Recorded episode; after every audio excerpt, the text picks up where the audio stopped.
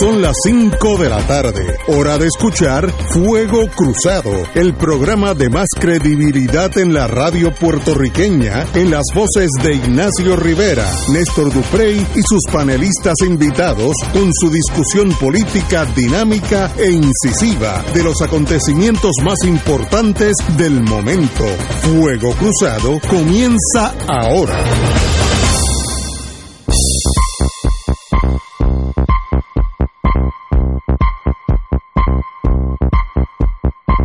In the US of A. Amigos y amigas, empezamos hoy un día bonito, viernes 30 de agosto. Por ahí se fue Luis Enrique. E- Ese hombre me alegra a mí. Cuando yo llego aquí lo digo cantando. No, ese hombre es feliz. Sí, Es el hombre feliz. Es un hombre feliz. Hasta te fía lo, lo- Sí. el sistema solar cantándotelo. Oye, que en estos días hay que pensarlo. No, no, que mira. Se puede quedar uno oscuro. Cada vez que uno pasa el Yo tengo que hacerle, para la semana que viene hay que tener una, hay que tener una cancioncita Sí, sí, sí. para el Joker. Para, para el Joker. el Joker. Sí. ¿Tú Si crees? es que- ¿Tú crees? Si es que hay Sí, causa. no, no, no, no. Si sí, es que Demasiado sí, de sí. mucha, mucho No, aguaje La y poca que viene, producción. No, la semana que viene. Esta semana hubo tormenta. Nada, ¿tú Todo se que- detuvo por, la, tormenta. tormenta. sí. ah, Pero bueno. mira, esa gente están en Haití tienen que estar buscando un brujo a ver si vienen dos tormentas y pueden atrasar al Joker más. Pero yo creo que no lo salva No, ni para la semana que viene no hay, no hay nada porque eh, hay una onda que está saliendo de África. No, pero toma viene, viene. Por lo menos 10 días. Tú que- sabes más que eso. El Joker, pero si, El es, Joker viene si es que hay que causa, viene, pero mira. pero fíjate, yo yo soy abogado de defensa, si es que hay causa contra Claro. algún puertorriqueño por Sí. alguna imputación de fraude, si es que hay causa, pues se, se acusaría, pero si no la hay, pues no se puede acusar. Fíjate que como que fácil es entender este sistema. Descansa este fin de semana que es largo. Aprovechelo, páselo en familia, disfrute, haga un barbecue, distráigase porque la semana que viene promete. Wilma, muy buenas tardes. Wilma. Muy buenas tardes. Aquí placer otra vez, aquí. nuevamente. Qué bueno tenerte aquí. Bueno, vamos a empezar con algo positivo. Eh, después de cinco campeonatos del mundo y cuatro Juegos Olímpicos, lo que le resaltaba por lo que le faltaba por conquistar a Jo- José Rafael Piculín Ortiz, finalmente lo logró consumarlo y disfrutarlo. El ex canastero boricua fue exaltado al Salón de la Fama de la Federación Internacional de Baloncesto, FIBA, durante una ceremonia que tuvo lugar este viernes en Beijing, China. Salió en televisión, a la que se portó muy bien, habló un- como un caballero. Oye, mide como 18 pies. El, el que lo estaba entrevistando le llegaba como a la cintura, una cosa despampanante. Pero qué bueno, Piculín, que ya llegaste al Salón de la Fama, te lo merecía hace muchos años eh, y sencillamente está con los mejores del mundo. Eh, fue inmortalizado junto a atletas de Brasil, Bulgaria, Estados Unidos, Egipto, República Checa, Polonia, eh, Montenegro y China. Así que extraordinario Piculín, oye, y se ve joven y se ve todavía en plenitud de la juventud, así que qué bonito que este señor ya es de los inmortales en el baloncesto. De verdad que verlo jugar era eh, un privilegio y hace yo decía que desde que él se fue ha dejado un vacío en ese sentido de, de- esa altura que él tenía. Y, y lo, y lo atleta que era. Así que qué bueno.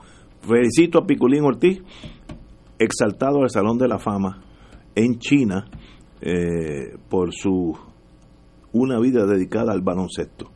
Hoy se escribe otra página de gloria para el deporte puertorriqueño, apenas el segundo de los hijos de esta tierra que va a morar su, su placa y su legado baloncelístico en el recinto de los inmortales del baloncesto internacional, el Salón de la Fama de la FIBA.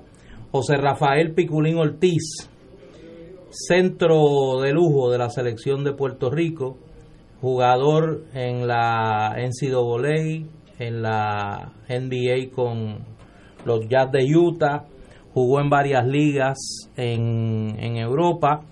Aquí en Puerto Rico debutó con los Atléticos de San Germán, luego pasó a los Cangrejeros de Santurce y terminó su carrera en el año eh, 2004 con los Capitanes de Arecibo. Para muchos, si no el mejor, uno de los más grandes jugadores de baloncesto de nuestro país, ahora va a acompañar a Teófilo Cruz, a Teo, Cruz, en el Salón de la Fama del baloncesto internacional. Escuché esta mañana las palabras de Piculín muy emotivas, muy valientes. Eh, Piculín Ortiz es una historia de superación. Piculín Ortiz es una historia de cómo un ser humano puede en momentos difíciles sacar lo mejor de sí y a pesar de dar traspiés en la vida, recuperarse y seguir adelante. Nadie tiene que bajar la cabeza en Puerto Rico hoy por Piculín Ortiz, todo lo contrario. Nos llena de orgullo, nos llena de gloria al baloncesto eh, puertorriqueño y me parece que es un ejemplo para la juventud puertorriqueña que hay que mirarlo. Vaya a él, vaya a su familia, a su esposa Silvia, a todo su, toda su grey, eh, el abrazo de felicitación por este momento histórico y yo quiero recordar hoy a dos personas, una, una ya no está, está ya en la otra cancha, a Genaro Tuto Marchán. Eh, Tuto debe estar bien contento donde está. En la cancha donde ahora está viendo baloncesto debe estar bien feliz por, por el logro de Piculín. Y vaya un abrazo en San Germán a Armando Torres Ortiz, Armandito, que sé que quiere a Piculín como un hijo. Y que si hay un puertorriqueño contento hoy por esa exaltación de Piculín Ortiz es Armandito allá en San Germán. Así que vaya a todos ellos. El abrazo es un día de alegría para el deporte puertorriqueño. Yo me uno a, las palabras que han expresado aquí los compañeros. No tengo mucho más que añadir. Yo creo que han dicho todo lo que se puede decir eh, y sobre todo enfatizar eh, el, el ejemplo, el modelo que ha dado Piculín de superación, lo importante de no perder fe en las personas de darle siempre una oportunidad a aquellos que por alguna razón se desvían del camino, cometen errores, eh, no descartarla. Eh, es muy fácil juzgar a las personas, eh, y, pero lo más humano, lo más solidario debe ser siempre darle la oportunidad al que quiere seguir dando de sí, como lo ha hecho Piculín eh, a través de su vida en el deporte y me consta también que, es una persona humilde eh, y que también ha tenido actos de solidaridad eh, y de generosidad con personas que han necesitado de él. Así que me felicitaciones a Piculín y a sus familiares por un muy digno reconocimiento. Así que Piculín, nos honra a todos nosotros con tu vida y tu deporte y lo bueno que fuiste, como decía el compañero que decía que es porque no se nos ha ido. A Helio Castro. Helio Castro qué bueno es. Qué bueno es. Que otro que debe estar contento en la cancha donde está en este momento. Bueno pues Piculín estamos en usted está en todos nuestros corazones de todos los puertorriqueños. Bueno vamos Vamos a seguirle el paso a Dorian. Oye, ese muchacho ha dado cambio. Va directito para Maralago. va directo a no diga eso, que, que entonces van, a pensar que va en dirección a Maralago. Van a decir que tuvimos algo que decir. No, no, no, Bastante. Mira, decía mi abuela, doña Cristina, que Dios no se queda con nada de nadie. Así que vélala por Maralago. Según yo estoy viendo aquí, eh, va a estar un poquito más al norte de Fort Lauderdale, eh, un poquito al sur de Orlando, eh, en ese en ese gap. El problema con Florida es que es un, estado bien llano y cae una gota de agua y esa gota de agua va a estar una semana jodando por Florida porque no, no tiene desagüe. no es como Puerto Rico que tiene montaña y en, en Adjunta puede llover ocho pies y en Adjunta no se queda ninguno porque se va en, en Florida no es así, así es que allí los problemas de, eh, de, la lluvia y, esta tormenta dicen que tiene muchísima lluvia, es problemático para Florida. Si es verdad que llega con intensidad 3 o 4, pues va a hacer daño en Florida. Eh, sencillamente es inevitable. Por lo que dicen los, el, Weather Bureau, eh, Centro Nacional de Huracanes en Miami, dice que sí le va a dar a, la península de Florida, al norte de Florida, hasta ahora. Eso puede variar, falta un montón, estaría llegando allá el lunes por la mañana, así que faltan dos días y medio, y de aquí allá, pues esperemos que siga rodando por el Atlántico eh, y, y siga subiendo sin tocar tierra firme. Pero me da la impresión que sí va a dar con tierra firme y va a ser un problema muy serio en la Florida. Yo estoy seguro, y me tienen que excusar mi parcialidad en contra del presidente Trump, que no va a ser un chiste de Florida, va a mandar ayuda, no va a decir, y, y otra tormenta para Florida, como dijo con nosotros, y FEMA ¿Hasta cuándo? ¿Hasta cuándo van a seguir ustedes? A que allí, como hay votos presidenciales, a 25 votos presidenciales en las próximas elecciones, a que va a hacer todo lo posible por ayudar a Florida. Y él mismo, mira lo que estoy diciendo, él mismo, el presidente va a ir a Florida y ver los daños personalmente y dar su discurso y decir que FEMA está allí y que ha dado órdenes estrictas de ayudar al estado de Florida eh, con el 100% de, de su capacidad. ¿A que lo hace? ¿Por qué? Porque tiene 25 votos electorales en las elecciones que de, de aquí a un año y medio. Y eso es, eh, pues uno se siente eh, soslayado por este señor conflictivo, por no decir otras palabras. Pero ahora le toca a ellos eh, y esperemos que no, no haga daño en Florida, pero me da la impresión que sí va a haber muchos problemas de inundaciones y de la, daño a la propiedad, porque las propiedades allá, la construcción es mucho más débil que la nuestra por razones históricas, pero en esas estamos. Wilma. Sí, eh, definitivamente la construcción en Florida, yo tengo dos hermanos allá, eh, son de cartón, madera. eh, uno ve estas casas que se ven impresionantes, de dos pisos y, y con eh, niveles, pero si les cae un fósforo, desaparecen. Este y la gente, yo esperaría, ¿verdad?, que quisiera que la gente fuera tan solidaria como son los puertorriqueños aquí, ¿verdad?, a la hora de ayudarse. Eh, no tengo dudas que donde están los puertorriqueños, pues se va a ver ese despliegue de solidaridad y ayuda. Y habrá comunidades en Estados Unidos de norteamericanos que, que la habrá, pero sabemos que también hay una actitud individualista muy marcada eh, en esa sociedad que no ayuda en, momentos de crisis como estos. Pero la gente aprende con el tiempo y los cantazos y, en Florida han pasado ya varios varios azotes de, huracanes. Andrew fue uno que pasó. Ah, ah, Andrew fue como 10 años y desbarató el sur de Florida. Desbarató el sur de Florida. y ese es el problema, que entre el agua y, y la fragilidad de las, de las de las viviendas. Eh, desafortunadamente podremos ver a familias puertorriqueñas que se fueron para allá tras la devastación de María, eh, nuevamente tal vez perderlo todo, que sería una doble tragedia para esa familia. Ojalá que no, ojalá que, que Andrew, que, que Dorian haga más o menos el mismo baile que hizo con nosotros y, y termine yéndose hacia el Atlántico.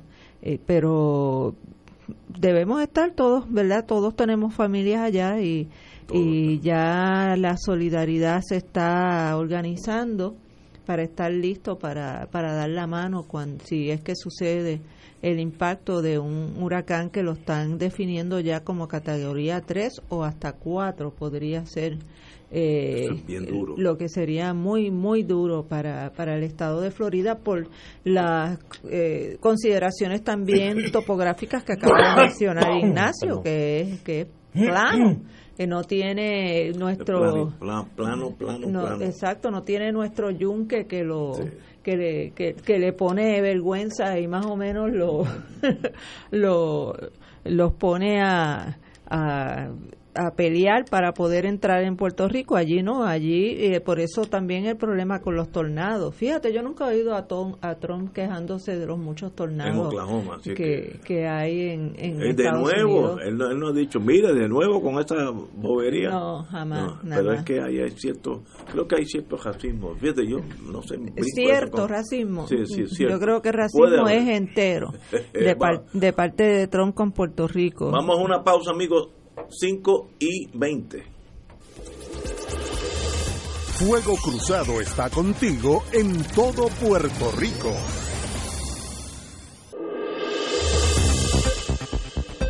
Y ahora continúa Fuego Cruzado.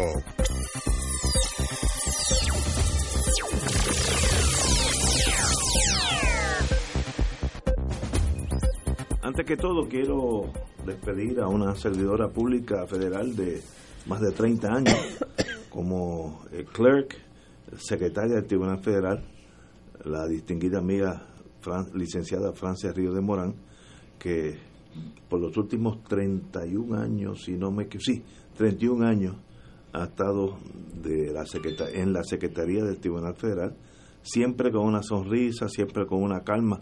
A veces los abogados cuando tenemos una vista y hay problemas con los jurados y hay, hay, esas tensiones, pues uno tiene eh, la presión del momento y uno cuando iba o, cuando vayamos a la secretaría, pues siempre, ¿cuál es el problema?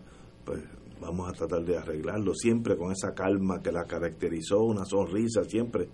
Y así que, así que la recuerdo, llevan tres décadas como secretaria del Tribunal Federal, yo nunca he oído un abogado quejarse de ella, uno, nunca en mi vida he oído a nadie quejarse de ella. Así que la felicito por una carrera extraordinaria. Anteriormente había estado 24 años eh, como abogada en el sistema estatal, así que lleva una vida entera de muy de mucha muy muy profesional.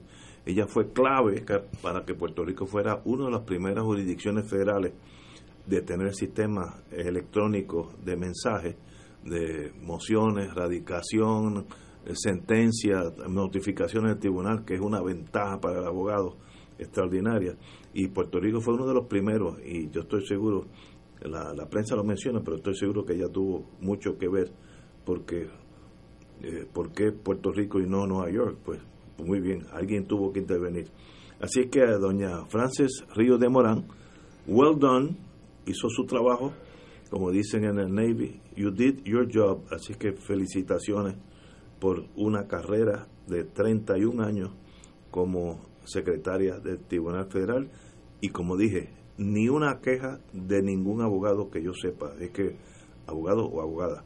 Así que felicitaciones y que estoy seguro que todavía puede ejercer porque todavía se tiene la edad de nosotros, así que podría, puede dar candela por ahí, así que la, la felicito y le invito a que continúe con su vida de, eh, de tantos y tantos logros. Compañera, usted que está en, ha estado en eso, en ese mundo, pues nada, Frances, como tú dices, pues fue una persona que siempre se eh, comportó como una profesional.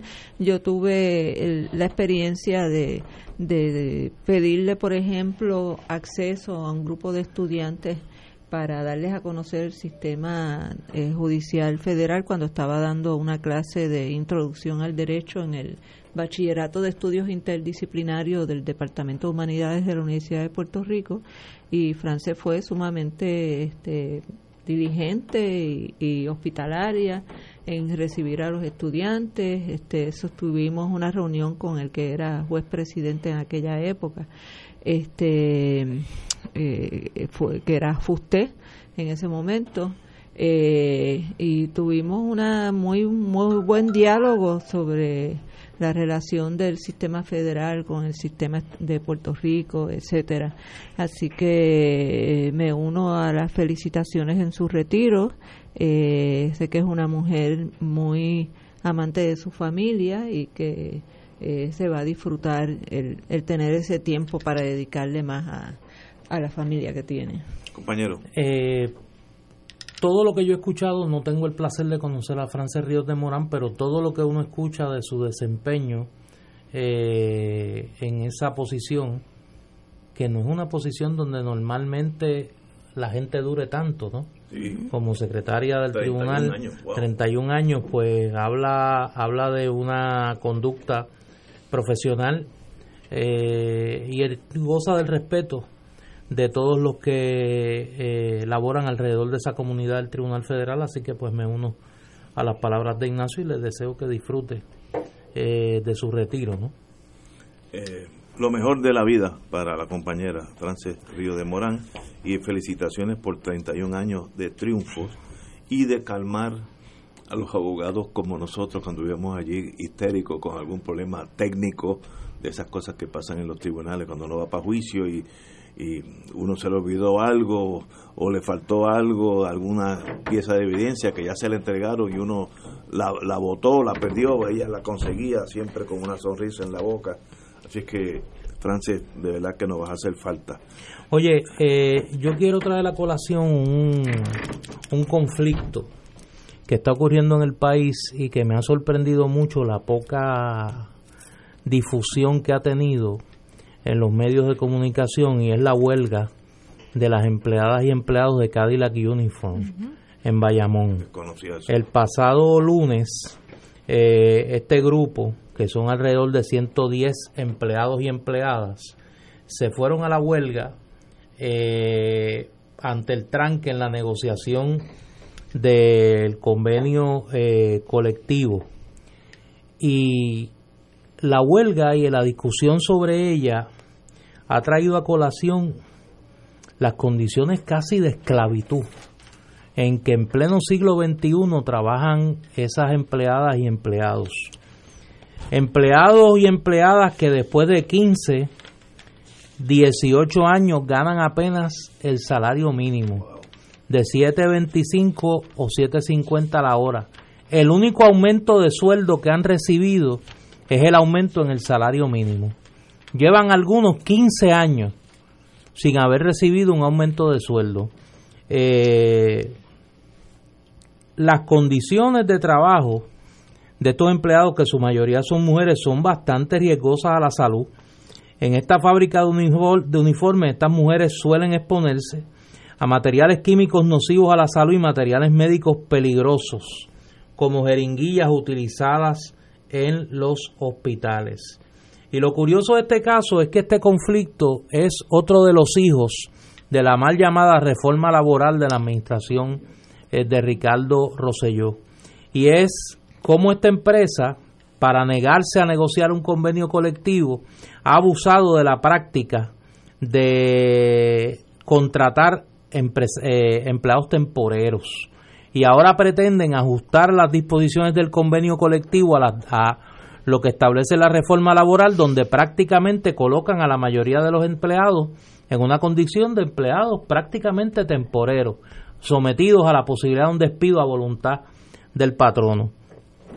Eh, este, este conflicto de, de Cadillac Uniform debería llevarnos a mirar el estado de precariedad de muchos de los trabajadores y trabajadoras del sector privado.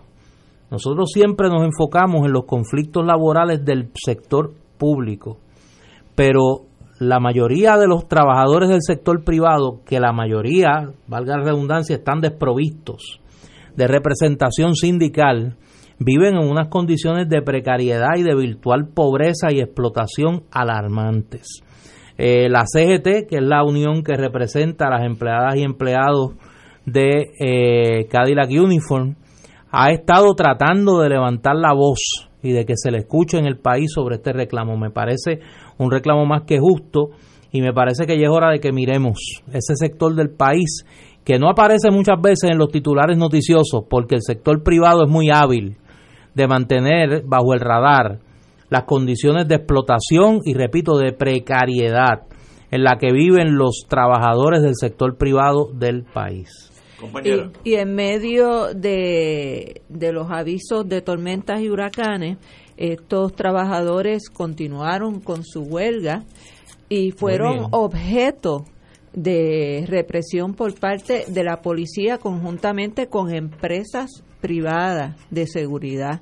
Eh, llora ante los ojos de Dios que a estas alturas del siglo XXI eh, se esté criminalizando el derecho a la huelga de estos trabajadores, se le esté desatando las fuerzas del Estado en momentos en que eh, está tan frágil la seguridad en general del pueblo de Puerto Rico, en el momento en que la incidencia, por ejemplo, de carjacking es alarmante, en que las incidencias de violencia contra la mujer es alarmante, eh, que estén, eh, si el Estado insista en movilizar recursos del pueblo de Puerto Rico, como es la policía de Puerto Rico, que está diezmada y falta de equipo y de recursos, y que lo que queda de la policía de Puerto Rico, que la estén utilizando para proteger intereses de patronos privados, como son los de Cadillac Uniform, o como fue en la protesta que hubo eh, frente a la carbonera de Guayama, la AES, que también hicieron un despliegue de fuerza policíaca porque allí iba a haber una protesta. Y entonces uno tiene que preguntarse eh, cuál es la política pública de este gobierno. Obviamente no ha cambiado con la nueva gobernadora. Eh, la policía sigue recibiendo instrucciones para ser utilizada para proteger intereses privados frente a los reclamos de derechos eh, de los trabajadores y del público en general del pueblo de Puerto Rico.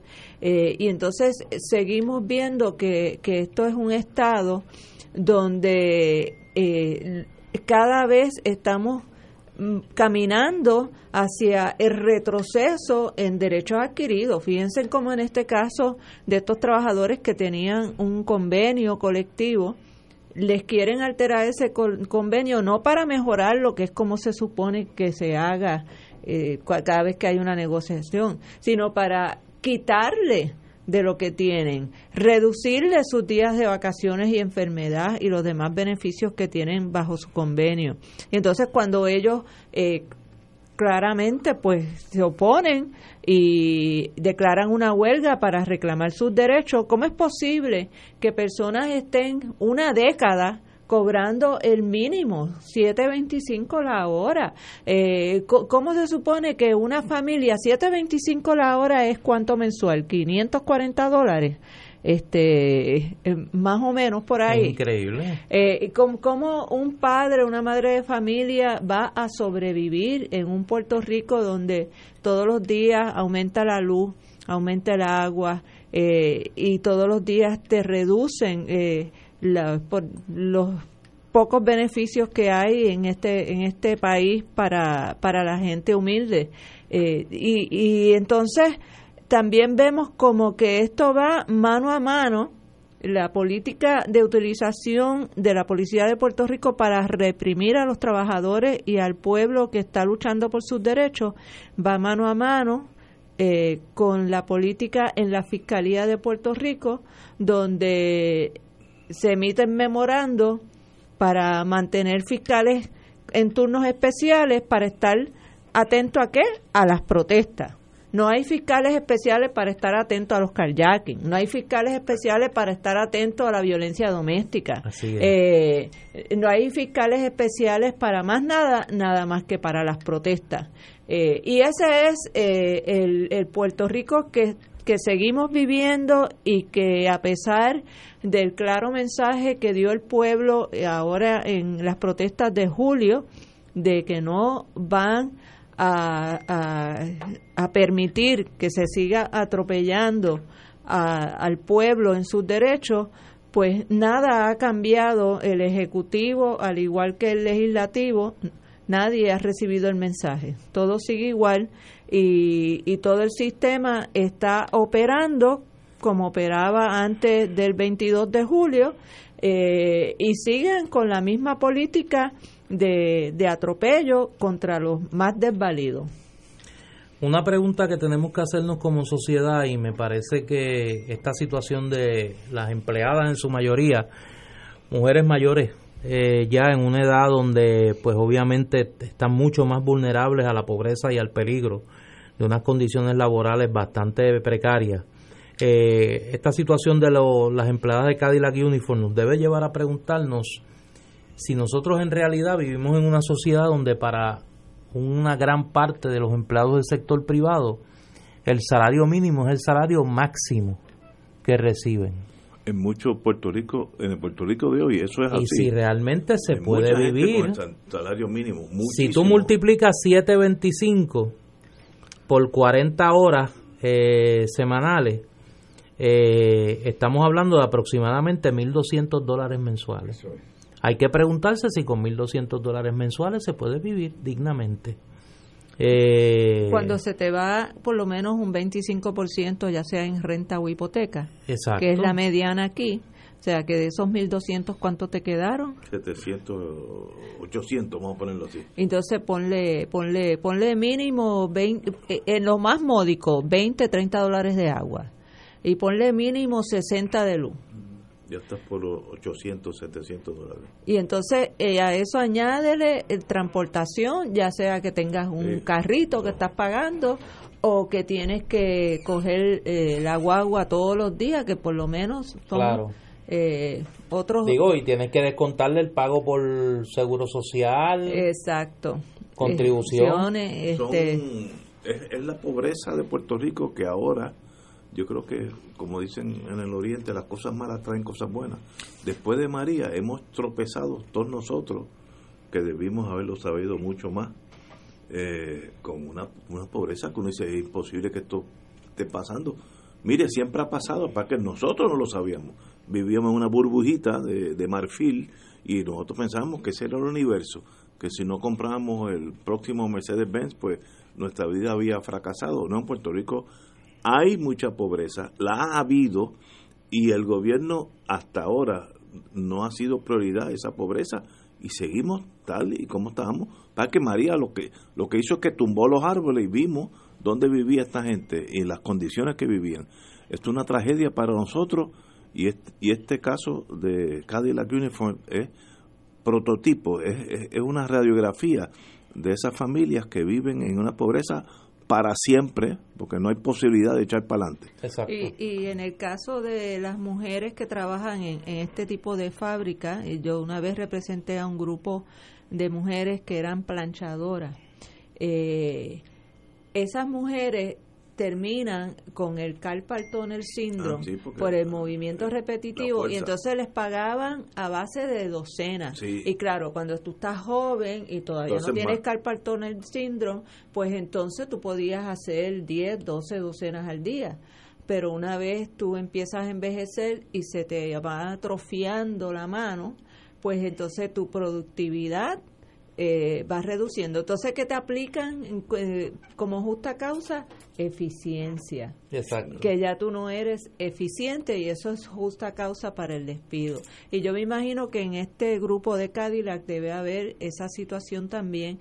Y aquí me está escribiendo alguien del bufete extendido, que no nos olvidemos también que en el gobierno cada día más van eh, contratando empleados temporeros a 7.25 la hora exigiéndole grados universitarios. Increíble. O sea, que después que tú te fajas para obtener un bachillerato, una maestría, terminas trabajándole al gobierno por 7 dólares 25 centavos. Una tragedia y es parte de la pobreza de Puerto Rico que ha estado ahí siempre. Tenemos que ir a una pausa, amigos. Esto es Fuego Cruzado por Radio Paz 810 AM. Y ahora continúa Fuego Cruzado.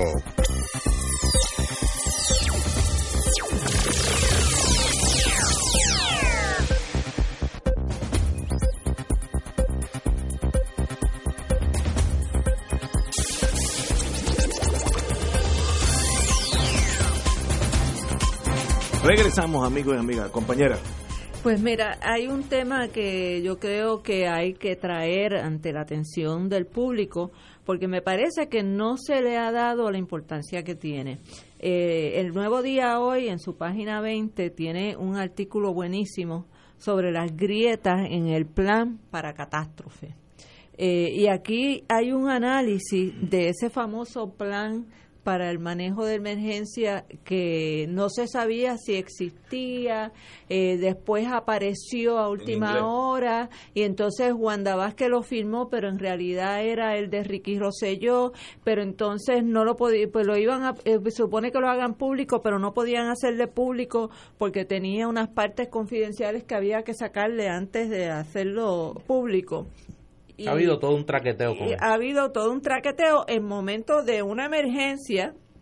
El país no estaba informado ni educado sobre el plan de catástrofe eh, para el manejo de, la emergencia.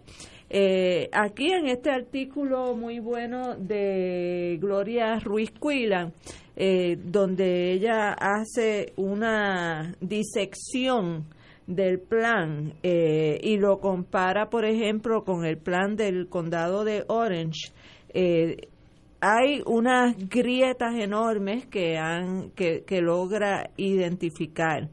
Eh, por ejemplo, Epifanio Jiménez dice que es un plan que no responde a la realidad de la vulnerabilidad de Puerto Rico. y las fallas que identifican son seis. En primer lugar, que no precisa los recursos disponibles para ejecutar el plan ni aquellos con los que el gobierno no cuenta. O sea, hacen un plan sin tener un, un, plan teórico, pero sin haber hecho un inventario previo de cuáles son las posibilidades de poder ejecutar el plan a base de lo que realmente se tiene. Eh, se integra el sector privado al Centro de Operaciones de Emergencia pese a la información privilegiada que discute el gobierno en ese lugar. Nuevamente, eh, el sector es lo mismo que pasó con aquel Vázquez, Piñol este, y el mismo Elías Sánchez, personas que están en el sector privado eh, eh, teniendo acceso a información confidencial y privilegiada, eh, la que no se le puede dar al pueblo de Puerto Rico, ¿verdad? Pero sí a estos empresarios que después lo utilizan para qué? Para montar empresas y hacer negocios para su propio beneficio. no brinda detalles de las áreas vulnerables de la isla ante cada emergencia o evento atmosférico y las poblaciones afectadas, afectadas o vulnerables a cada efecto. Imagínense en eso. O sea, no hay detalles de cuáles son las áreas vulnerables de la isla este y cuáles son las poblaciones afectadas o vulnerables. O sea, no detalla los, los mil deslizamientos que no se han podido atender después del huracán María. No detalla la, las las costas donde la erosión ha, eh, socavado y, ha eh, desaparecido la playa y está a punto de caer al mar las estructuras que, que allí construyeron. Eh, el plan es en inglés, pese a que la mayoría de las personas ejecutarlo no dominan ese idioma. Empezando por un grupo considerable de alcaldes empezando por los alcaldes, que son eh, que son fundamentales para, para esto. No incluye los acuerdos colaborativos con la empresa privada. O sea, no sabemos qué acuerdos hay, eh, no está incluido en ese plan para saber cómo la empresa privada va a ayudar a atender eh, la catástrofe en un momento dado no precisa el dinero disponible a través de un fondo de emergencia para atender los incidentes. O sea, no se sabe cuánto dinero va a estar ahí para poder, eh, por ejemplo, comprar diésel de emergencia para correr las plantas de los hospitales o cualquier otra necesidad. Eh, eh, esto es verdaderamente escandaloso. Una fantasía que los políticos lo firman y, se, y piensan que ya se hizo. Aunque, okay, es una fantasía, no, existe, eso no existe. Y Epifanio, que sabe un poco de esto, dice que se tiene que establecer la vulnerabilidad, que tiene que establecer a base de la experiencia de los alcaldes y el Estado qué recursos se tienen disponibles y los que hay fuera de Puerto Rico. Debe considerar que no importa cuán expertos sean los recursos externos, no conocen la geografía y la idiosincrasia de Puerto Rico. ¿De qué vale que vengan a la isla los equipos de energía eléctrica si no saben dónde están las torres? Eh, esa experiencia la vivimos durante María eh, cómo había el problema con estas compañías como Cobra y, otras que trajeron de Estados Unidos que no conocían el sistema de eléctrico de Puerto Rico eh, y, y, por eso es que hubo tantos problemas de, errores que cometieron estas compañías externas porque estaban empatando a ciegas sin conocer eh, este empate que ponían aquí, cómo iba a afectar a, a otra red en otra parte del sistema eléctrico. Eh, y aquí alguien comenta que piensan que lo que hicieron fue darle un, un tizazo a un plan eh, de, de, esos que tiene FEMA por ahí y simple y sencillamente no se tomaron el tiempo y el cuidado de hacer los análisis de rigor que requiere eh, el confeccionar un plan de emergencia. Por ejemplo, yo recuerdo que durante María, el problema que hay con las aguas en, en Ocean Park y las aguas en Playita, ¿ustedes saben cuál es parte del problema de eso también? Que cuando abren la, las compuertas, cuando abren la, las bombas de Ocean Park para sacarle agua a Ocean Park, las tiran a la laguna y ¿qué pasa? Entonces se mete el agua en Playita. Eh, y, entonces, ¿cómo tú vas a hacer un plan de manejo de esa situación en particular si tú no sabes que si tú sacas esta agua de aquí y la tiras aquí, el agua va a terminar cayendo en otra comunidad, inclusive más vulnerable, eh, porque es una comunidad mucho más pobre? Y esos son los problemas con no solamente con los planes de emergencia, sino con toda la planificación que se hace en Puerto Rico siendo una isla tan pequeña, porque no estamos hablando de que, esto es un continente de, de, millones de kilómetros, siendo una isla tan pequeña, eh, que no debería ser tan imposible. Aquí se pasan haciendo eh, obras de de infraestructuras y, y manejos de agua y manejos de tierra eh, sin tener el, la película completa, sin tener la información completa, como si yo muevo esta arena de aquí, la echo acá, cómo va a afectar entonces a este, a este otro sector. Eh, y seguimos entonces trabajando a ciegas y lo que sí es claro es que no existe un plan de emergencia para una verdadera emergencia o catástrofe en Puerto Rico. Seguimos como antes de María. No ha cambiado nada esto en este momento. Yo estoy totalmente de acuerdo contigo. Yo creo que esto es sencillamente los políticos jugando a la política. Tal, tal, vez lo buscaron under disaster plan en Google y bajaron algo genérico y lo firmaron y ya está. El problema se lo solucionó. Y eso no un papel no soluciona nada. Usted puede tener el mejor plan del mundo. Si no tiene, después de ese papel, los helicópteros, la gasolina, el diésel, qué, qué, zonas son las, las más vulnerables. Pues mire, usted tiene una cosa bella que va a estar en un, en, en un escritorio que nadie lo va a leer, y si en inglés nadie lo va a leer menos, y sencillamente pues usted se queda contento con, con sí mismo. La isla sigue igual o peor que antes. Así que yo como la gobernadora lleva menos de un mes o un mes por ahí, eh, mire, tome eso como un paso inicial, déselo a varias personas, no en el gobierno, porque enseguida entra la cosa esa de, que todo es, tiene que ser bien. A gente que sepa de eso, el doctor Molinari, Molinelli, Molinelli, Deme su opinión sobre eso. Él lo hace, yo estoy, lo conozco, lo hace gratis. Yo Pero si ayer hablábamos. Deme su opinión. Es que en la Universidad de Puerto, Rico, tienen los expertos. Tiene talento de más, de más. Pero no. Pero, pero... es más, ya le di mala idea. A buscar un consultor que le van a pagar cuatro Pero si ellos tienen la forma de resolverlo. Ayer hablábamos aquí que no tienen que buscar muy lejos dentro del propio PNP si no quieren si quieren mantenerse en lo del partido único pues si quieren buscar lo del régimen tienen tres ex directores de manejo de emergencia. Dos de ellos han estado públicamente señalando las deficiencias no solo del plan, porque tú puedes tener un buen plan, pero si no tienes a alguien con el talento para ejecutarlo, es como si no lo tuviera. Y aquí la denuncia es doble. al plan, que parece que es un tizazo, y a quien se supone que lo ejecute, que es Carlos Acevedo. Tú tienes a Epifanio Jiménez Padre, tú tienes a Heriberto Saurí, los dos exdirectores de manejo de emergencia, señalando las graves carencias del plan y de este individuo.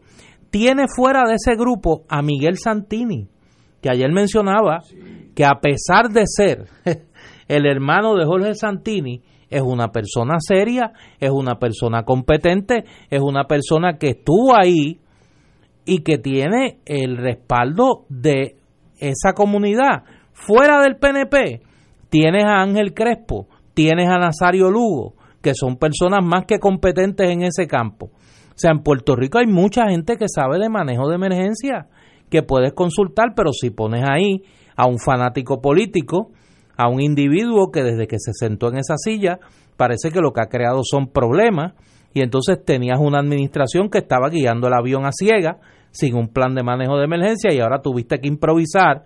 Pues mira, yo creo que es una gran oportunidad, yo creo que esto de Dorian fue el gran simulacro, como dice hoy la prensa, y que se puede aprovechar para hacer las cosas bien.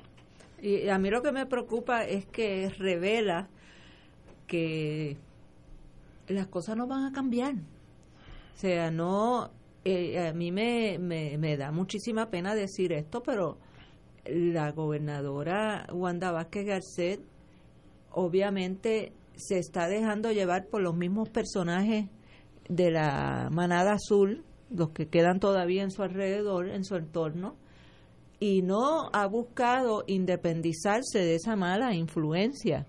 Y ante la eminencia de un posible eh, desastre atmosférico en Puerto Rico, lo idóneo hubiera sido lo que ustedes dicen, eh, haberse asesorado con personas verdaderamente especializadas en el área, independientemente de a qué partido político pertenezcan o hayan pertenecido. Y, y volvemos, y esto lo hemos dicho mil veces para todos los temas. Nosotros hemos tenemos aquí una de las mejores universidades del continente americano, que es la Universidad de Puerto Rico, que produce uno de los mejores profesionales y cabezas eh, en, en todas estas latitudes. Y no se utilizan, no se utilizan, no se utilizan para lo que, para lo que verdaderamente pueden dar eh, en beneficio del pueblo de Puerto Rico. Correcto siempre se marginan, se Hay un divorcio total de la eh, academia y el proceso gubernamental. o sea, aquellos tiempos de que tú tenías la escuela de administración pública, la escuela graduada de planificación asesorando al gobierno, eso se acabó. Sí, es como en la legislatura que antes existía escrutinio legislativo que te daba unos recursos buenísimos para redacción de leyes y para investigación y no, ahora todo se contrata. ¿Y qué es lo bueno, todavía allí está la Oficina de Servicios Legislativos, que hacen un trabajo extraordinario. Son gente muy talentosa, gente muy competente, llevan años allí, eh, independientemente de su afiliación política, trabajando de una manera muy profesional pero no los ocupan. No los ocupan. No, los, ocupan. ¿Cuántas veces no hemos visto leyes que, que cuando las traen los proyectos de ley, las leyes ya existían? Yo recuerdo un momento dado que hubo una procuradora de la mujer que trajo una ley, no recuerdo de qué era, que cuando dio una conferencia de prensa con bombas y platillos sobre esta ley que ella estaba proponiendo y la ley estaba aprobada ya hace años. Este, y entonces, pues, eh, es todo parte de ese afán de la, de la privatización, la contratación de los amigos del alma y de los hijos tan talentosos que tanto daño nos ha hecho y nos sigue haciendo y parece que no se ve la luz al final del túnel. Vamos a utilizar a nuestros recursos, vamos a utilizar a nuestros expertos, a nuestra gente especializada, vamos a pedirle a la Universidad de Puerto Rico un rol activo en todas las áreas de administración pública de este país. Eh, ¿Por qué vamos a, a ignorar y a dejar de lado unos recursos tan valiosos? ¿Por qué?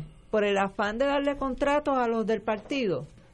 No podemos, no, no, no se acaba de, el mensaje que ha dado este pueblo no acaba de penetrar en la conciencia de los dirigentes de este país. Totalmente de acuerdo y, y una de las formas de repartir el dinero es subcontratar todo. Eh, yo estoy seguro que profesores de la Universidad de Puerto Rico harían un trabajo extraordinario en este renglón si se lo pide la gobernación pero es más fácil entonces contratar cuatro abogados que no saben por qué llueve. Si, le explica, explícame por qué una gota de agua cae en el piso. ¿Cuál es el proceso? entonces, entonces es una forma de repartir el dinerito legalmente, aunque es un fraude. Y eso, eso se, se ha entronizado. Aquí hay expertos en todo. Yo me acuerdo que el gobierno, creo que fue el de Rosselló, padre, contrató una, un, un, bufete de abogados para disponer de los desperdicios sólidos. Esa gente no ha tirado basura al zafacón en su vida y van a disponer de los desperdicios sólidos. Increíble. ¿Te acuerdas de aquel caso hace unos 10 Pero oye, a mí... pero ¿cómo es? Y es forma de repartir el bacalao. Cut the cutfish, como dicen los americanos. A mí se me olvida traer, ahora que hablo de servicio legislativo y hago la distinción del servicio legislativo, obviamente de mi época, eh, de lo que ha pasado en los últimos años. Eh, la Asamblea Legislativa tiene una distinción que yo creo que eso no existe en el mundo. La única biblioteca donde quien único entra es la directora. ¿Cómo es? Sí, señor. La Asamblea Legislativa remodeló la biblioteca legislativa, que era una que, que era una biblioteca muy útil y tenían unos tenían unos empleados, o sea, la oficina de servicios legislativos tenía unos empleados de excelencia. De hecho, uno de los que trabajaba allí, que fue despedido por una administración del PNP, eh, fue el padre de, la compañera María de Lourdes Guzmán. Trabajaba allí y era de esa generación de, de servidores públicos extraordinarios que había allí en la biblioteca legislativa. Pues ahora el PNP me imagino que alguien guisó en ese asunto, remodeló la biblioteca legislativa, pero ahora tú no puedes entrar. Yo hace un tiempo, hace una semana, fui con dos compañeros académicos de la Interamericana, estábamos ayudando a una compañera profesora en una investigación. Y tuvimos que esperar afuera que la directora nos ayudara, porque tú no puedes entrar a investigar. O sea, eso tiene que ser la única biblioteca en el mundo, donde tú no puedes entrar. donde quien único entra y sale es la directora y los empleados que estén allí. Y esto de la vulnerabilidad está atado a lo que intentan hacer con el plan de uso de terreno, con, con todo lo que quieren mm. eh, eh, cambiar las calificaciones de, la, de las zonificaciones. Más sencillo construir. Más, eh, más, sencillo construir, inclusive en la costa que estamos teniendo. Aquí está el Caribbean Business de hoy, Dollars Underwater, the High Cost, cost of Erosion. Sobre todo el problema de la erosión de las áreas costeras de Puerto Rico. Eh, donde siguen tratando de, de construir eh, condominios de lujo de playa como si dentro de 20 años no fueran a estar debajo del agua. Este, y entonces eh, también tiene relación con eh, lo que se va a hacer en la reconstrucción con los fondos CDBGR, porque el problema es también nuevamente, como no hay una planificación a nivel de toda la nación puertorriqueña, incluyendo sus islas adyacentes, pues no hay un, un plan donde cuando se vayan a repartir ese dinero y se va a hacer, por ejemplo, obras de mitigación, cogemos de ejemplo nuevamente el área de Ocean Park, eh, versus lo que pasa con, con Playita, pues no hay esa, no ha habido esa, esa, eh, ese intercambio, no hay ese intercambio de los que van, están trabajando bajo el Departamento de la Vivienda con los fondos CDBGR, no se reúnen eh, con los que están trabajando con el plan de uso de terreno y no se reúnen con los que trabajan el plan de manejo de emergencia y no se intercambia información vital para cada uno, necesaria para cada uno poder hacer su trabajo, que si tuvieran una visión global de esos tres aspectos, eh, podrían atender los problemas de mitigación, y, poder identificar eh, dónde se puede reconstruir, dónde hay que relocalizar, eh, cuál, cómo es que se mueven las aguas, si las saco de aquí y las muevo para allá, o si saco de arena de aquí y la pongo para allá, eh, cómo son los deslizamientos de terreno. O sea, todo eso tiene que ser, tiene que haber alguien en este país que tenga una visión global de todos esos aspectos y que pueda mirar esas tres áreas eh, y poder hacer una sincronización, que lo que haga uno no deshaga lo que hace el otro. Eh, y, y nada de eso lo estamos viendo en el Puerto Rico de hoy. Yo creo que si en algún país la planificación ha sido deficiente siempre es Puerto Rico. Eso no es correcto. No. Eso no es correcto. En Puerto Rico hubo una época, por muchos años, que la planificación era no solo excelente, era modélica. Era modélica. Aquí se aprobaban los planes de desarrollo económico a seis años. pero fíjate, yo... Lo que pasa es que en eso llegaron los bárbaros. No, pero yo estoy y se acabó. Pero eso suena a economía planificada. No, pues, y era una economía planificada. y era socialismo también. Yo, yo tengo una pequeña discrepancia. El, cuando uno va a Río de Janeiro, lo más bonito es la playa de Copacabana, que está la playa, está la avenida, y entonces están los edificios. La falta de planificación, para mi entender, en Puerto Rico. Esos países del tercer mundo. Pusimos los edificios bloqueando la carretera, toda esa, desde el condado hasta Isla Verde. Tú no puedes ver el, mar. Porque aquí, lo mismo, no te vayas lejos, lo mismo es en La Habana. el, malecón de La Habana. Sí porque aquí, déjame, dar un, déjame dar un paso atrás, pero no tire eso así. No, no, pero vamos, vamos. Porque lo que estás diciendo no es correcto. Continuamos con Fuego Cruzado y el dilema de to be or not to be, la planificación en Puerto Rico. Vamos a una pausa. Fuego Cruzado está contigo en todo Puerto Rico.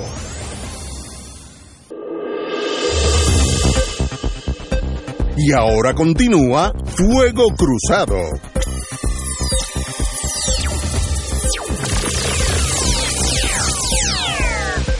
Me dijo una amiga de este programa que ella vivió un tiempo en Hawái y en Hawái lo mismo, está el mar, está la playa y entonces están las avenidas que dan acceso a la, a la ciudad y por tanto todo el mundo, el ir y venir de, de los ciudadanos están viendo una escena preciosa todo el tiempo y nosotros hicimos yo creo un error irreversible que pusimos los los edificios. En la zona marítimo terrestre. Eh, bloqueando la, la, vista más bonita que es el, esa playa del Atlántico o, abajo en el Caribe, pero allá menos, menos que en el norte.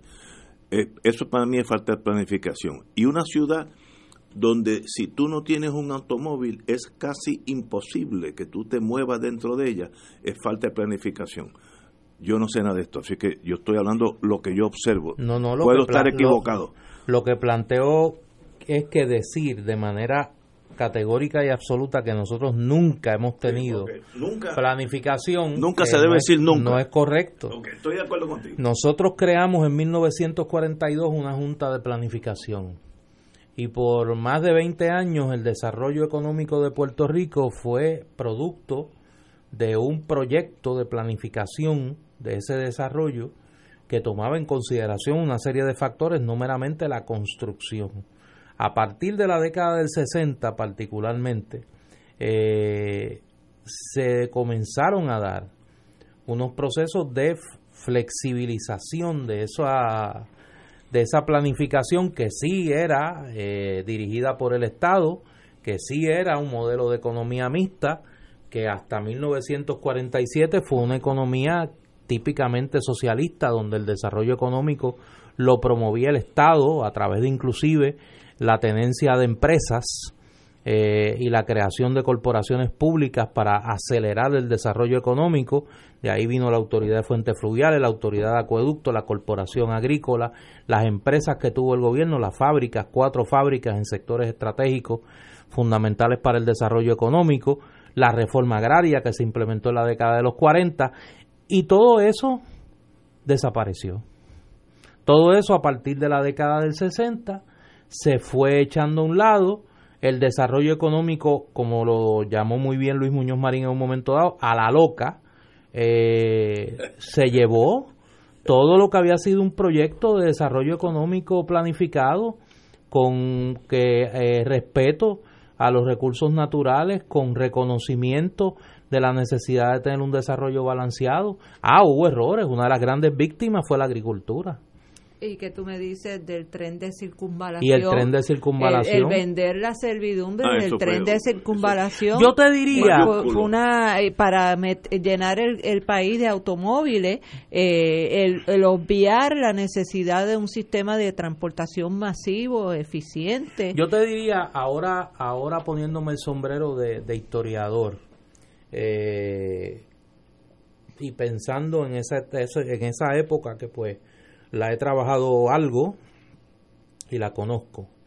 Yo creo que a partir de la el debate que se da en la década de los 50 sobre un proyecto para eh, aumentar el arbitrio a los automóviles y la intervención del gobernador Muñoz Marín en aquel momento para liberalizar por medio de la reducción del arbitrio la venta de automóviles en Puerto Rico eso coincidió con la desaparición del tren. Que eso es una historia de nunca acabar. Es parte de esa mitología de, cuál fue la causa verdadera de la desaparición del tren, si habían elementos políticos, si habían los intereses de la industria automotriz en aquel momento.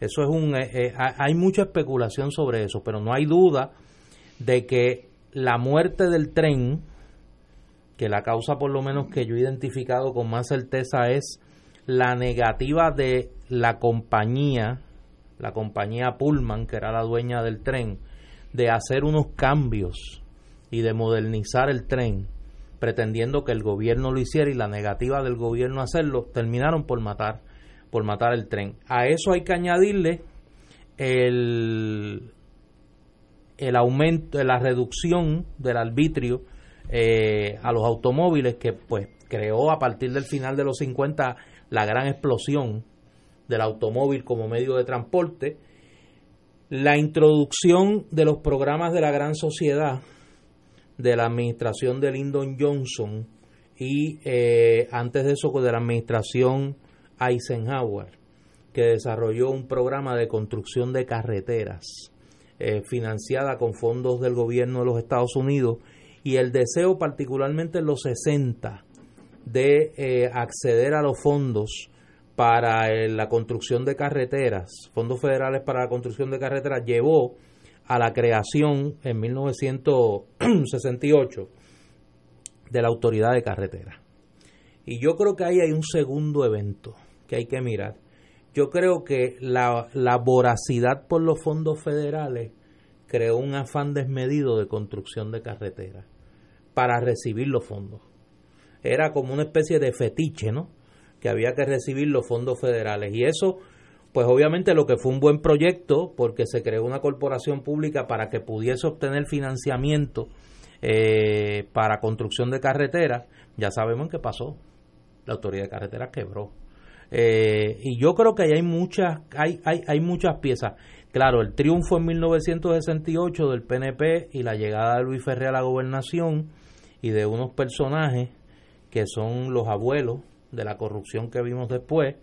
Eh, habían unos hermanos, que Ignacio los conoce, los, hermanos Torres Campos, eh, aquel Efraín Santiago, eh, que dirigía la administración del Departamento de Servicios Sociales, y fue particularmente en la Autoridad de Carretera que se dan los primeros casos y en la Junta de Planificación en aquel momento el aumento exorbitante de permisos de construcción de urbanizaciones en aquel momento en Puerto Rico en la década de los 60, la llegada de una serie de empresarios de la industria de la construcción que venían de Cuba y que tenían una visión particular de la construcción de, de vivienda y de la necesidad de flexibilizar esos permisos de construcción, pues todo eso creó un cóctel molotov de proporciones destructivas para la planificación en Puerto Rico. Y mientras, eh, actualmente en Cuba acaban de inaugurar un tren eh, financiado por los chinos, con locomotoras chinas, que va, que está haciendo recorrido desde La Habana hasta Santiago, lo cual eh, es una tremenda inversión para, para el gobierno y el pueblo cubano en términos de la movilidad que, que eso da y de la posibilidad de, desarrollar un transporte masivo eh, en el interior de, de, la, de la isla de Cuba. Eh, esa es eh, la diferencia entre planificar para atender las necesidades del pueblo y no de los intereses del capital. Pero fíjate, ahí tú mencionas el ejemplo de Cuba. Cuba tuvo la ventaja desde los primeros días de la revolución de que contó con un ministro de Obras Públicas en aquel momento eh, extraordinario, eh, Manolo Ray.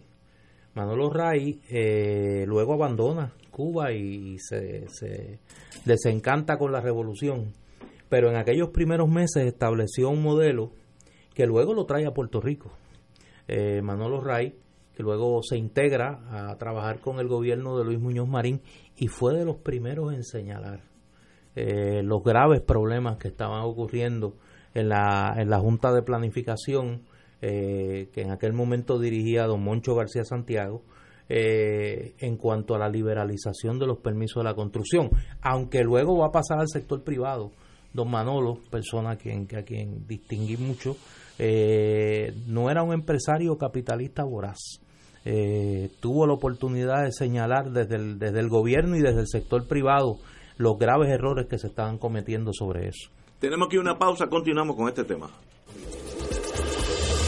Fuego Cruzado está contigo en todo Puerto Rico.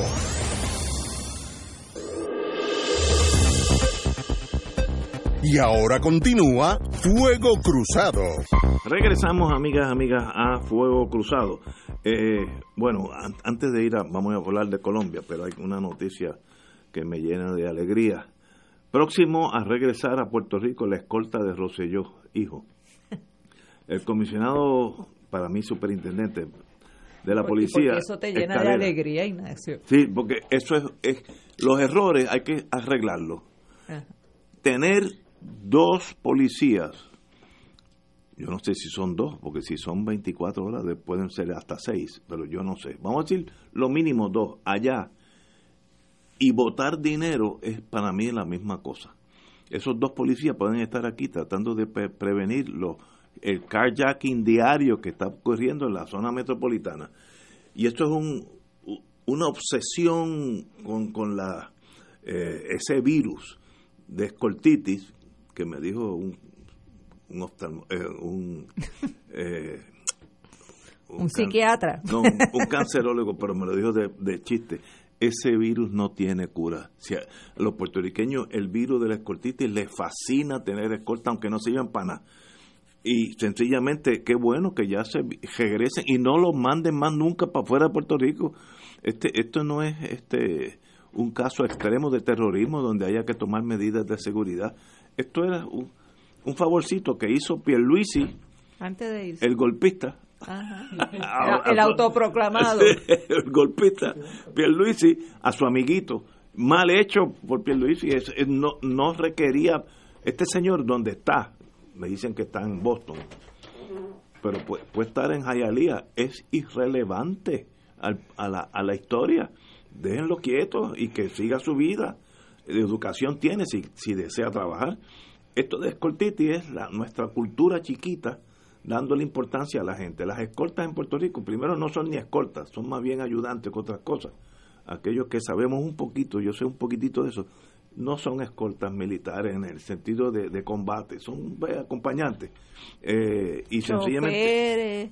Eh, muchachos de alcahuete, eh, eso es así. Eh, buscar a los nenes a la escuela, llevar, buscar el Londres, llevarlo. Este, eso, pero en Habían unos que paseaban el perro. Había unos que iban a Ponce a, buscar helado. A buscar helado. En, los chinos. Eso se llama. sí, no, yo sé, yo sé. es chino.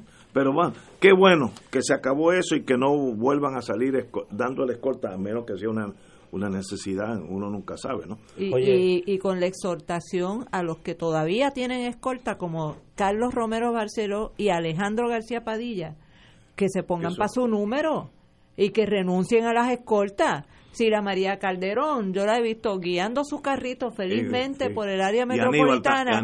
y Aníbal, caminando por la fiesta de la calle San Sebastián con su vasito rojo, felices de la vida.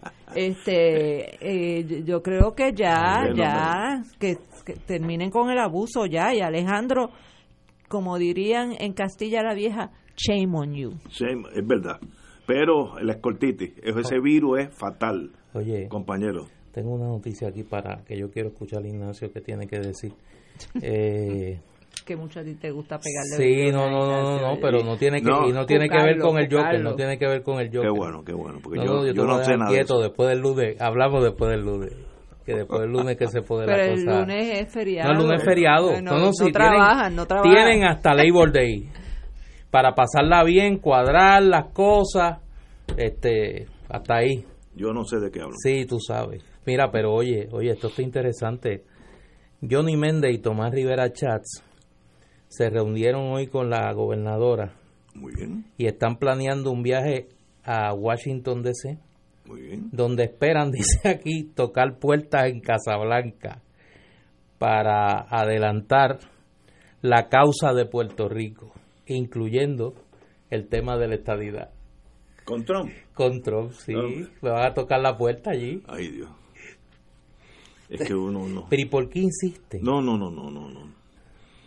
Eh, pero ellos habrán leído lo que ha dicho Trump de nosotros en la última semana. ¿no? Bueno, hay, hay, hay, todo un, una página completa de resumen de los como en el nuevo día de hoy. Miren, eh, para que lo para que lo vean con calma y está en español además para los que no entiendan inglés. Hay un pensamiento vietnamita que se compone de dos palabras.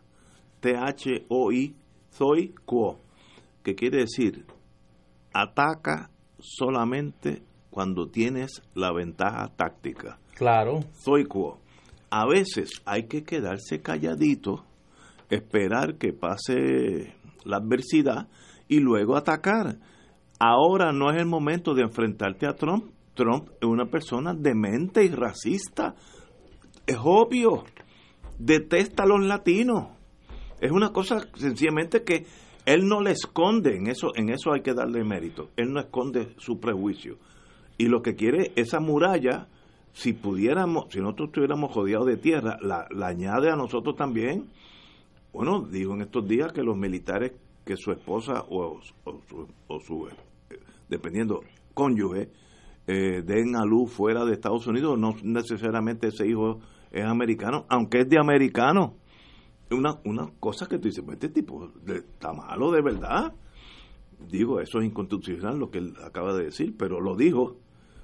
Por tanto, soy quo, no hagamos nada hasta que en el 20, con, con la fuerza de la vida, con la fuerza de la vida. Un hombre optimista. O si no en el 24, pero no te muevas ahora hacia la estadidad, porque sabemos lo que va a pasar. Oye, ¿tú crees que en ese escenario Rivera Chats es un portavoz. Mire, pues mira, tal vez la personalidad de Rivera Chat, eh, de los tres, es el que más mejor le caiga a Trump. Pero es que no se puede comunicar con él. No, no se comunica. Eh, Rivera Chat sabe inglés. No, no, no, no diga eso, no, no, inglés. Mira, el que no habla muy bien inglés, el que no habla muy buen inglés es, Trump. no, no digas eso. El lenguaje de él no pasa de de 500 palabras. Fíjate que cuando algo no le gusta, nasty. Él no, no tiene otra oración. Es una persona limitada. Eh, Rivera sabe más inglés, por lo menos en teoría, que este señor, que es limitado. Obviamente estoy demostrando mi agresividad. No, yo sé, yo sé, yo sé. Porque yo no puedo manejar ese maestro. Mire, no vayan allá que perder el tiempo. Esperen hasta el 20. Ayuden a que los demócratas ganen en Estados Unidos y eso es mucho más eficiente. Es que Rivera ya es republicano. No, pero, pero que... No, los dos, los dos, Johnny Méndez republicano también. y la gobernadora dijo que estaba más cercana a la filosofía del Partido Republicano y le dio las gracias a pues yo tengo yo tengo no, no, que está mal eres no, tú. No, yo tengo serias limitaciones. No, no, que está mal tú. Yo admito, el problema en todo eso soy yo. Tenemos que ir a una pausa en lo que me dan aquí este oxígeno. Vamos a una pausa. Fuego Cruzado está contigo en todo Puerto Rico.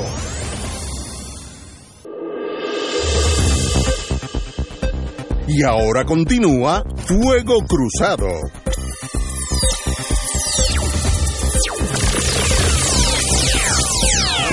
Vamos a tornarnos momentáneamente al norte de Sudamérica, la República Colombiana, compañera de la cual nosotros pudimos haber sido parte de la Gran Colombia, si se hubieran dado los planes del libertador Simón Bolívar, hubiéramos estado junto con Venezuela, Colombia y Ecuador. Que no se dio. Eh, que no se dio.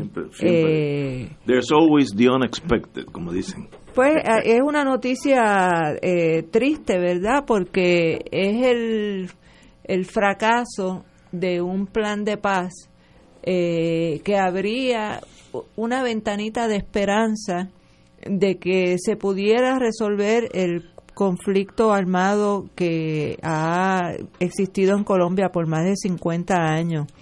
Eh, y ese plan de paz que se trabajó tanto con la ayuda del gobierno de Cuba, con el gobierno de Venezuela, eh, que eh, hubo una disposición a deponer las armas de parte de las Fuerzas Armadas Revolucionarias Colombianas, conocidas como las FARC por sus siglas, eh, desafortunadamente, debido en parte o en gran parte al incumplimiento por parte del gobierno de Colombia, porque recuerden que ese plan de paz se aprobó estando en la presidencia de José Manuel Santos eh, y al cambiar la administración del gobierno a Iván Duque, eh, Duque ya era de los que había junto a Uribe dirigido la oposición en aquel referéndum para aprobar el plan de paz. Y ese plan de paz que tuvo, primero ese referéndum que se perdió eh, el voto a favor del plan de paz, pero como quiera, entonces el Congreso colombiano siguió adelante eh, para la aprobación del plan de paz, pues daba la esperanza de que eh, pudieran resolverse los problemas políticos en Colombia eh, sin tener que recurrir a la lucha armada.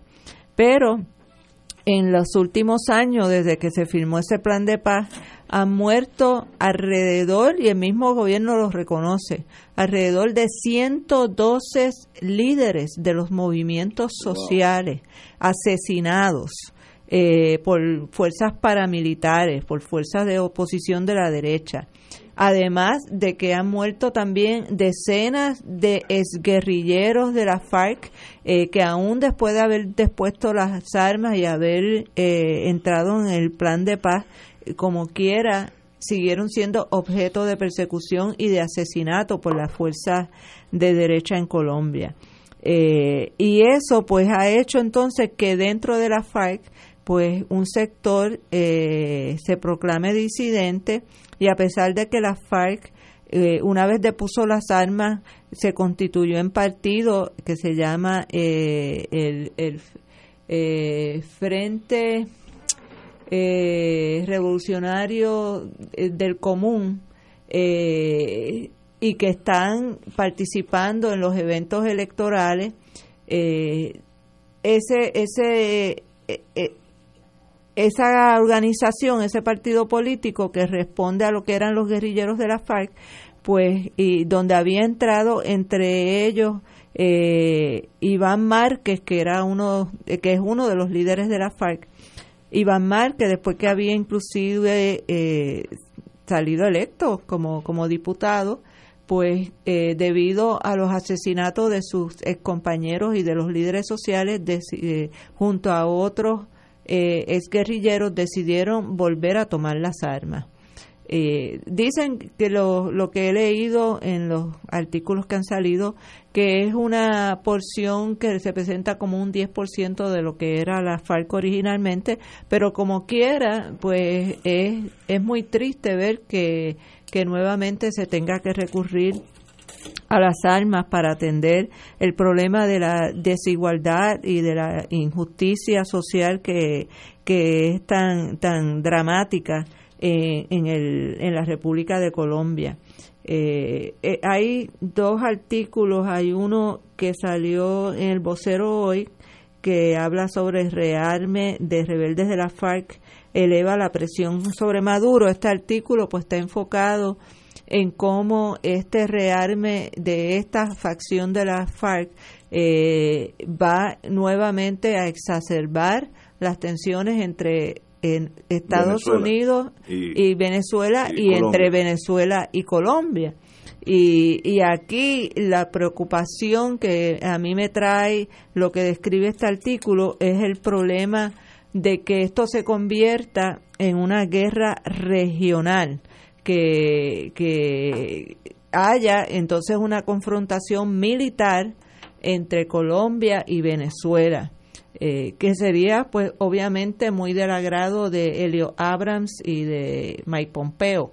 Este, por otro lado, eh, hay un buen artículo para los que quieran eh, profundizar un poco más en este tema en RT Today, en actualidadrt.com, que es de Russia Today, el, el periódico ruso eh, que se llama El retorno de las FARC cuando las élites sabotean la paz para mantener la impunidad, donde el análisis parte desde el punto de vista de cómo las élites eh, económicas de Colombia se han dedicado a sabotear el acuerdo de paz para mantener sus privilegios y para ellos seguir controlando eh, la explotación de los recursos naturales y de la clase trabajadora en Colombia.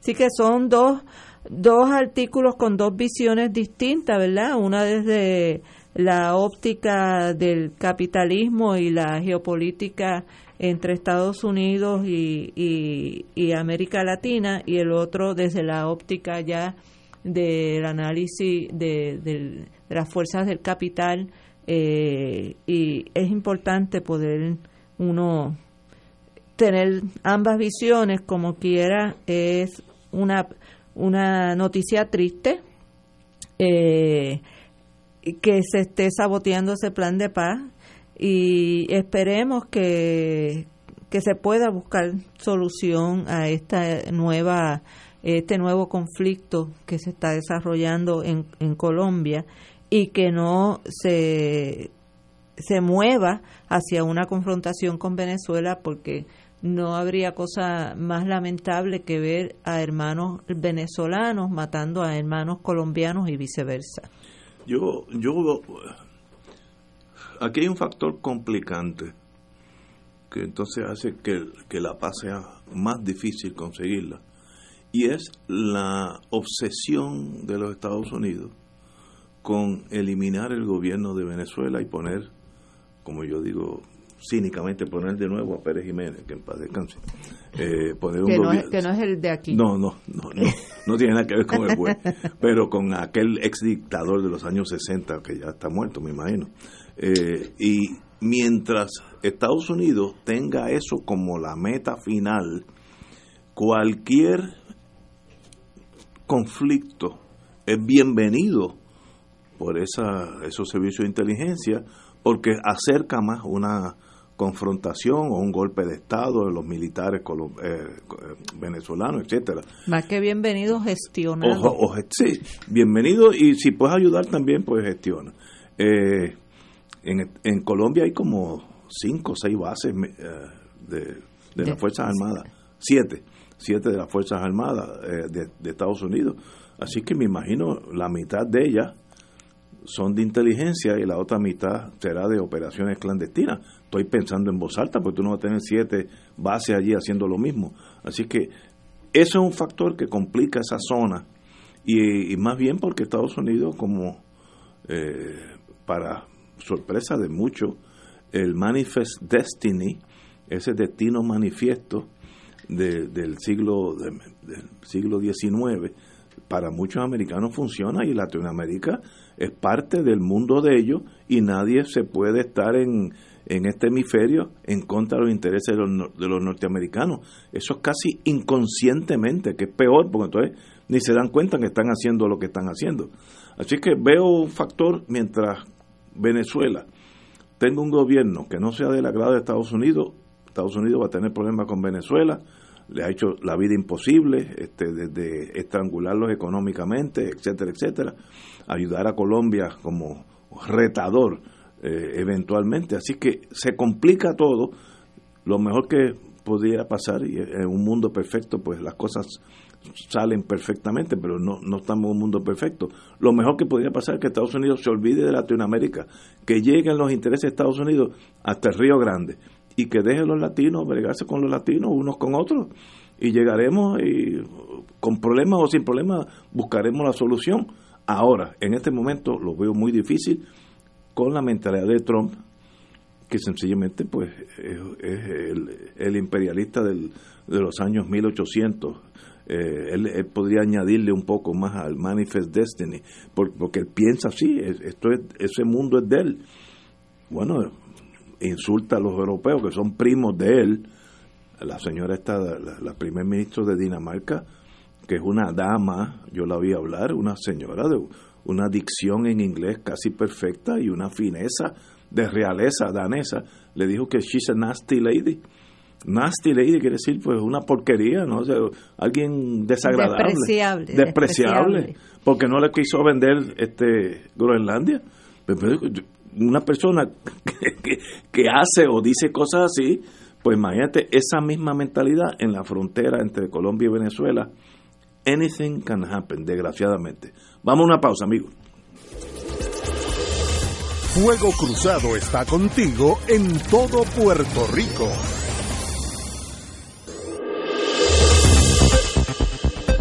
Y ahora continúa Fuego Cruzado.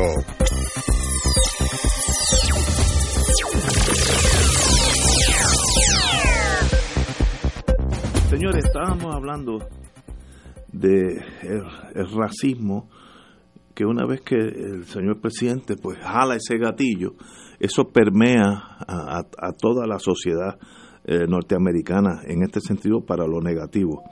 Y hay un escenario, ya lo tiene el vocero, de una, una señora que está presa y está dando a luz solita, se llama eh, Diana Sánchez, esto fue en Denver, Colorado, donde ella misma se tuvo que eh, dar a luz solita eh, y sencillamente lo más trágico que todo estaba siendo grabado, los, los jefes carcelarios, la, la, policía carcelaria la estaba viendo y nadie fue a ayudarla.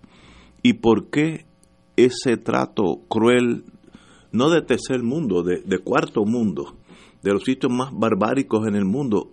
Si uno ve eso, bueno, por eso es fulanito, el país tal que no sirve para nada. No, esto fue en Denver, Colorado, está en película, salió ahora, está en el vocero para mañana tal vez, eh, y, está la noticia que rompe el corazón que los guardias estaban viendo a esta pobre infeliz dar a luz solita, sin ayuda, y nadie hizo nada y dio a luz y tuvo la ventaja que tal vez que todo salió bien, gracias, esperemos en Dios. Pero ¿qué clase de crueldad es esa? Y ese es el, el matiz antilatino que se ha creado en Estados Unidos, que siempre esa semillita estaba allí. Eso, eso el anglosajón, pues es anglosajón. Eh, y sencillamente podía convivir con el latino o con los africanos americanos. Pero al, al Trump exacerbar esa, esa, esa semilla de odio, esa semilla ahora ya nació y ahora es un árbol.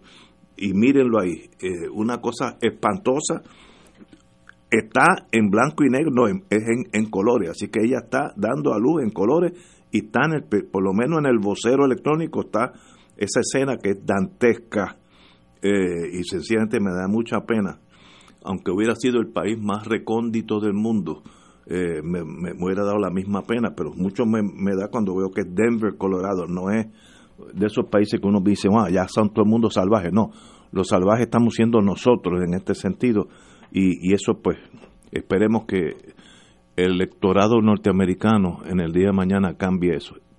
Está en sus manos en año y medio. Wilma. Es que volvemos, eh, no solamente es que Trump haya exacerbado ese sentimiento racista, sino que parece, eh, parece no, esa es su política pública y su, eh, su base, la base de él, es esa base que él identifica como que le aplauden y le, y le causa felicidad escuchar cada vez que él insulta a los países que no son anglosajones blancos, cada vez que, por ejemplo, se refiere a los países en desarrollo como eh, dos, uh, ¿cómo es que la palabra que él usa? Este, eh, shitholes. Como shitholes este que verdad no voy a traducir porque suena muy feo en español. Eh, y, y entonces pues estamos en, en un país que no quiere ser multirracial que no quiere ser multiétnico y que no quiere ser multinacional. Y esa es la realidad con que se tienen que enfrentar los puertorriqueños.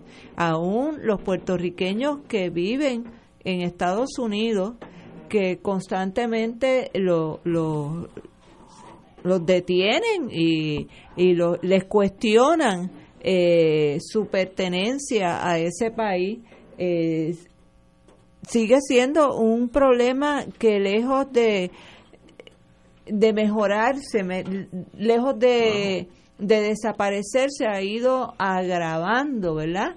Este, a pesar de, de todo lo que los puertorriqueños en Estados Unidos han luchado por sus derechos democráticos eh, y por el reconocimiento de sus derechos bajo la ciudadanía de Estados Unidos en Estados Unidos.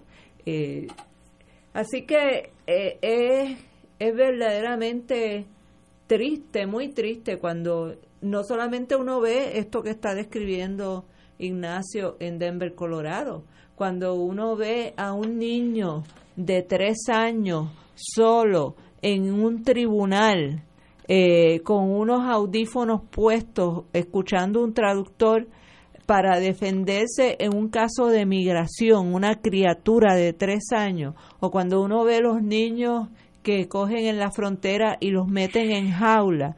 Y cuando uno se entera de los niños que han muerto, de los niños que han sido abusados sexualmente en esos centros de detención, y el único pecado que han cometido esos niños es ser niños de inmigrantes latinoamericanos. Eh, eso es eh, un, un gobierno sin corazón, no es el promedio de los estadounidenses el promedio de los estadounidenses no es así. Eh, Trump eh, representa lo peor del ugly American, pero esa no es, eh, no podemos generalizar en cuanto al pueblo de Estados Unidos. Quiero hacer, aprovechar para hacer unos par de mensajes, par de anuncios. Este fin de semana comenzó el Festival de la Pana en la Loma de la Niña Mariana. Humacao, ¿no? En Humacao. Ah, la pegué. Eh, hoy es un programa con un musical Festival de la Pana número 33. Ahí empiezan actividades hoy a las cinco y media de la tarde con la apertura, la banda centenaria del municipio de Humacao, el conjunto Barafina. Y mañana sábado, desde, desde las 12 a las ocho y media, va a haber música, de, empiezan con la banda, siguen con la rondalla de los niños Humacao, el plenazo en saludo al festival, el grupo de bomba escuela libre de música y acto de reconocimiento, orquesta Bray Fernández y su grupo Salsarengue, Soma, y la orquesta Kiribá. Y el domingo continúan de 11 a 8 y media de la noche con el grupo de la Escuela Libre de Música de Humacao, el Ballet Folclórico Internacional, show para niños y niñas, concurso de trovadores, los Bravitos de Plena, el grupo Concepto Tropical, Pablito Paredes y su orquesta. Los exhortos a que vayan a disfrutar de estas actividades que son diseñadas para el disfrute de toda la familia. Va a haber kiosco con comida, bebida, artesanía, productos agrícolas, área de juegos para niños. Y para los que no conocen la Loma de Mariana en Humacao, esto es uno de los proyectos más hermosos que hay en Puerto Rico de gestión autocomunitaria. Esta comunidad inclusive ha podido este, desarrollar su propio acueducto. Este, tienen proyectos agrícolas eh, y es, un, es verdaderamente una comunidad modelo, un modelo a seguir para, para todo el resto de Puerto Rico. También mañana hay una, una asamblea de pueblo convocada eh, por el grupo de auditoría de la deuda. Este, la licenciada Eva Prado estuvo haciendo las invitaciones eh, el otro día Mañana va a haber una asamblea de pueblo para atender el asunto de la auditoría de la deuda y la deuda empieza a las 11 de la mañana en el Parque Luis Muñoz Rivera, eh, allí eh, frente a tu casa, Ignacio. Sí, al lado de, eh, de 11 a 2 al lado va, del Caribe. va a haber la Asamblea del Pueblo sobre la auditoría de la este deuda. domingo? Mañana, mañana, mañana sábado. Perdón, muy bien. ¿A qué hora dijiste? De 11 de la No, mañana a bien. 2 de la tarde. Señores, tenemos que irnos, así que el lunes será otro día, que es el Labor Day, pero estaremos aquí a las 17 horas. Wilma, privilegio estar contigo, como siempre. Muchas gracias. El- hasta el viernes.